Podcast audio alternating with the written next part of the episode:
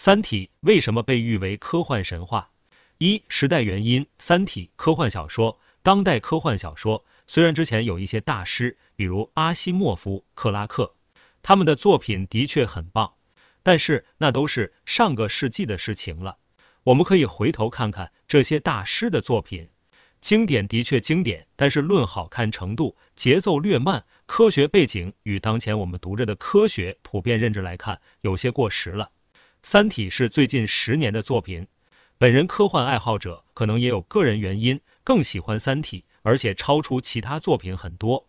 二视角原因，中国视角震撼全世界的作品中少之又少。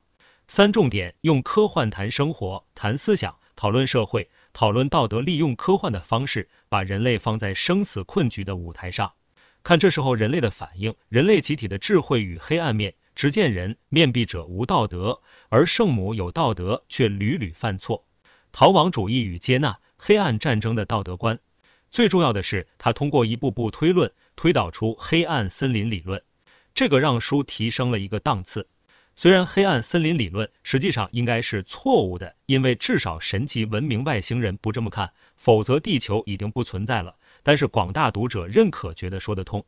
所以就说明，至少从人类视角看，这个是方向基本正确的一部作品。高级不高级？个人以为还是以能引起人们普遍的社会思想、道德讨论为标准。这一点，《三体》做到了，而且轰轰烈烈。甚至它可能改变了一些人的三观。比如，有人开始承认看过《三体》后，在极端环境可以理解吃人。很多读者从《三体》中进一步理解和承认人类的黑暗面。生存的残酷等，我认为《三体》作为世界名著也不为过。